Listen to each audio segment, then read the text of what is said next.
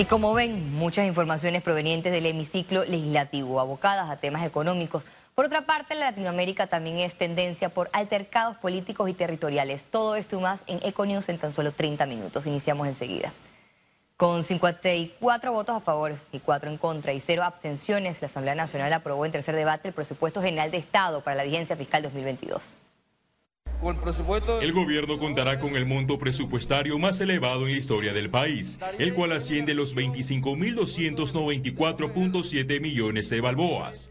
El legislativo hizo ajustes recomendados por 560 millones de balboas, mientras que los solicitados por las instituciones fueron por arriba de los 2.453 millones de balboas. Este nuevo presupuesto, que al principio fue devuelto al Ejecutivo, registra un aumento de 168 millones de balboas basado en ingresos adicionales. Jamás me opondría a aprobar un presupuesto porque eso sería ir en contra del desarrollo del país.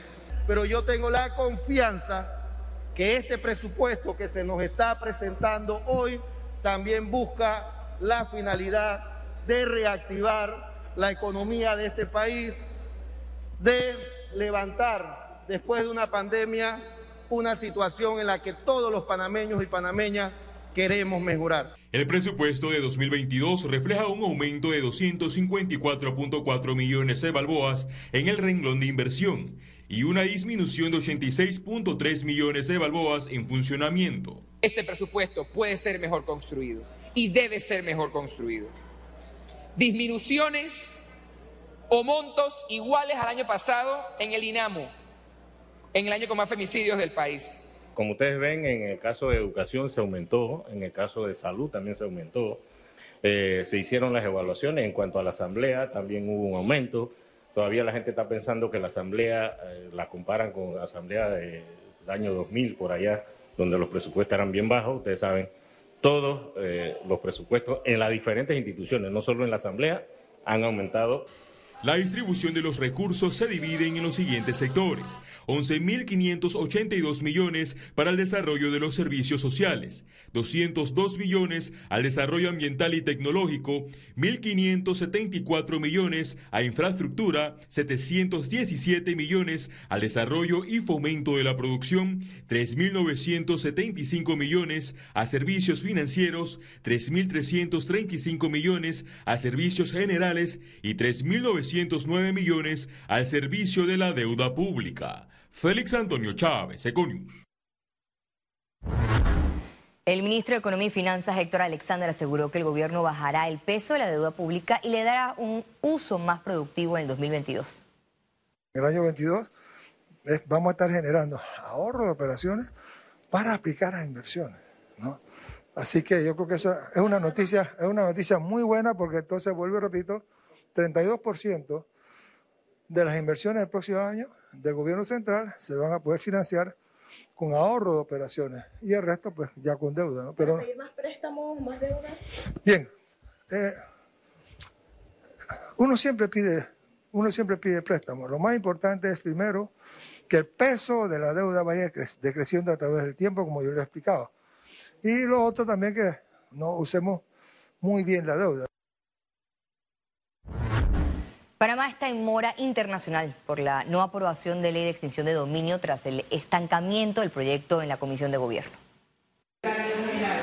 Esta semana la Asamblea Nacional culmina su legislatura y los diputados no dan luces para debatir uno de los proyectos de ley más importantes en el combate contra el crimen organizado, con la extinción de los recursos y la eliminación de los poderes que financian el mundo oscuro de la corrupción, el narcotráfico y el lavado de dinero. No proyecto que vamos a llevarlo a segundo debate con muchas aristas, sino con toda la comunicación pertinente y máxime lo delicado que es el proyecto de ley. No estamos hablando de proteger a nadie. La iniciativa llegó de la mano del ministro de Seguridad Juan Manuel Pino en el mes de abril de este año. Sin embargo, pese a la insistencia, la Comisión de Gobierno dejó el documento en segundo plano y se centró en las reformas electorales. Bueno, el mensaje con esta ley debe ir para todo aquel que ha hecho el delito su modo de vida. Definitivamente que nosotros buscamos demostrarle a la sociedad en general que el delito no paga. Todo aquel que ha hecho del delito su modo de vida se verá enfrentado a la extinción de dominio de bienes ilícitos. Países de la región como Colombia, Guatemala y El Salvador están por delante de Panamá con recuperación de recursos que superan los 4 mil millones de dólares. Panamá no se puede quedar atrás, sobre todo ahora con el tema de los temas de blanqueo de capitales. Esto va a ser también un buen mensaje para Gafi y para otros actores internacionales en que Panamá realmente está preocupado en combatir con, con herramientas efectivas. La ley buscará que haya una intervención oportuna en la investigación criminal con la cautelación de los bienes que pasarán a mano del Estado y que serán destinados a proyectos sociales. Félix Antonio Chávez, Econius. Ahora pasamos a materia de salud, ya que Panamá mantiene menos de 200 personas hospitalizadas por COVID-19 a nivel nacional. Veamos en detalle la cifra del MINSA. 471.884 casos acumulados de COVID-19, 215 nuevos contagios, 199 pacientes se encuentran hospitalizados, 31 en cuidados intensivos, 168 en sala. Se reportan 462.287 recuperados clínicamente, un total de 7.314 fallecidos, de los cuales 4 se registraron en las últimas 24 horas. Total de vacunas aplicadas, 5.789.616 dosis. Un total de 98.280 dosis de vacunas contra COVID-19 de la casa farmacéutica de Pfizer llegaron este martes a Panamá. Se trata del lote número 40 con el que se reforzará el proceso de vacunación que desarrolla la operación Panavac 19. Esta semana se aplicará la segunda dosis en el circuito 12-3 en la comarca Nuevo y la dosis de refuerzo en el circuito 88 a la población desde los 55 años. Más de un millón de personas vacunadas en Panamá accedieron al portal de Panamá Digital para descargar su código QR de acceso a la Unión Europea.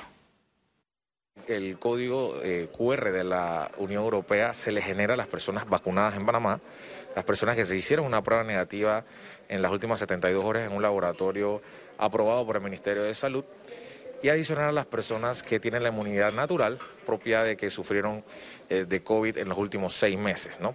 Así que eh, exhortamos a las personas que, eh, que ya tienen esta, alguna de estas tres condiciones que puedan ingresar al portal de www.panamadigital.gov.pa en donde van a, en la sección vacunación, poder descargar este QR. Tenemos más de 1.300.000 personas que han accedido a esta, esta sección, así que podremos estar hablando de que probablemente una de cada dos personas vacunadas ya eh, ingresado al, al sistema. Para más acá baja calificación en informe de gobernabilidad democrática frente a la corrupción. Un informe sobre gobernabilidad democrática frente a la corrupción reveló este martes que Panamá está en deuda con el desarrollo de políticas públicas pro transparencia y anticorrupción. El informe fue divulgado por la Fundación para el Desarrollo de la Libertad Ciudadana, capítulo panameño de Transparencia Internacional, y el Observatorio de Corrupción de las Américas. Efectivamente, Panamá sale con una calificación general de 1.42 sobre 3, es decir, no alcanza la media, especialmente en el tema de gobernanza democrática, donde tiene eh, mejor calificación es el tema de, que está por arriba de la media, es en el tema de contrataciones públicas, precisamente por los adelantos digitales que se han dado. Pero sí, la calificación arroja eh, un resultado que es muy preocupante desde el punto de vista de las instituciones democráticas y desde el punto de vista de la capacidad de los gobiernos y de la sociedad de exigir transparencia y de exigir resultados. Reactivemos juntos tus proyectos, porque nos sobran motivos para seguir adelante. Caja de Ahorros, el banco de la familia parameña. Presenta Economía. El presidente Laurentino Cortizo recibió el informe de la Comisión Público-Privada de alto nivel para la reactivación económica del país. El mandatario agradeció a los miembros de la comisión por el arduo trabajo realizado durante cinco meses e instruyó a que en los próximos días se conforme el equipo que dará seguimiento a las 43 propuestas consensuadas de las 51 presentadas. El equipo estará integrado por 14 miembros, 7 del sector público igual cantidad de integrantes del sector privado. La ministra de Trabajo, Doris Zapata, informó que en esta semana instalarán la mesa de revisión del salario mínimo del país a regir de 2022 y 2023 nosotros vamos a instalar la mesa y veremos entonces cuáles las conclusiones de la discusión de esa mesa.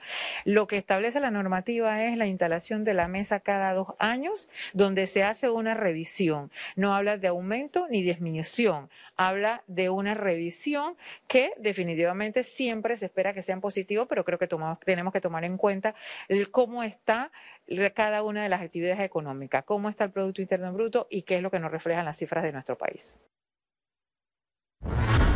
La desocupación laboral en el país bajó cuatro puntos porcentuales en el 2021. La segunda encuesta de mercado laboral telefónica del Instituto Nacional de Estadística y Censo mostró una tasa de desocupación nacional de 14.5% en comparación con la del 2020 que registró una tasa de 18.5%. Entre 15 y 29 años estamos hablando de población joven. Sin embargo, allí la tasa de desocupación nos marca 28.9%. Eh, es decir, el doble de la tasa de desocupación nacional. Y el grupo más perjudicado dentro de ese intervalo es la juventud que va de entre 20 y 24 años. Es decir, personas que probablemente han culminado una carrera universitaria, pero que no han podido insertarse en el mercado laboral. El Foro Nacional para la Competitividad realizará una agenda con 50 acciones que deberán cumplir los sectores público-privado para lograr un mejor posicionamiento en esta materia. Este martes inició el decimotercer Foro Nacional para la Competitividad. Mediante 10 mesas de trabajo buscan que Panamá aproveche su potencial de crecimiento. Que una vez terminado el foro y tengamos el documento, vamos a presentarlo ante el gabinete porque ese es el documento al que le vamos a estar dando seguimiento y este año solo serán 50 acciones vitales, o sea, las pocas que, nos vamos a concentrar para asegurar eh, que podamos atender esos factores coyunturales y estructurales. Durante una sesión plenaria, identificaron los retos que tiene el país para ser más competitivo. El tema que está ocurriendo con, el transporte, el costo del transporte, las demoras que está, eh, se está teniendo en, la entrega de, productos, los costos de los insumos. son temas coyunturales que están ocurriendo a nivel global que, que, inciden en nuestra posición competitiva en este momento. Aquí se ha dejado muy en evidencia de que tenemos una gran brecha digital, el acceso al Internet de las cosas, al acceso a la conectividad, para poder nosotros y que nuestros jóvenes participen en, eh, si se quiere, en la parte virtual de clase necesitamos acceso al Internet y no lo tenemos. Nosotros tenemos que trabajar arduamente, ferozmente en cómo habilitar toda la cobertura que sea necesaria en Panamá para que nuestra educación tenga acceso a eso. La educación resultó como la principal brecha del país. Eh, nosotros el día jueves vamos a estar presentando cinco iniciativas que tenemos vinculadas con la propuesta de política pública ya aprobada en la Asamblea de Equidad Digital.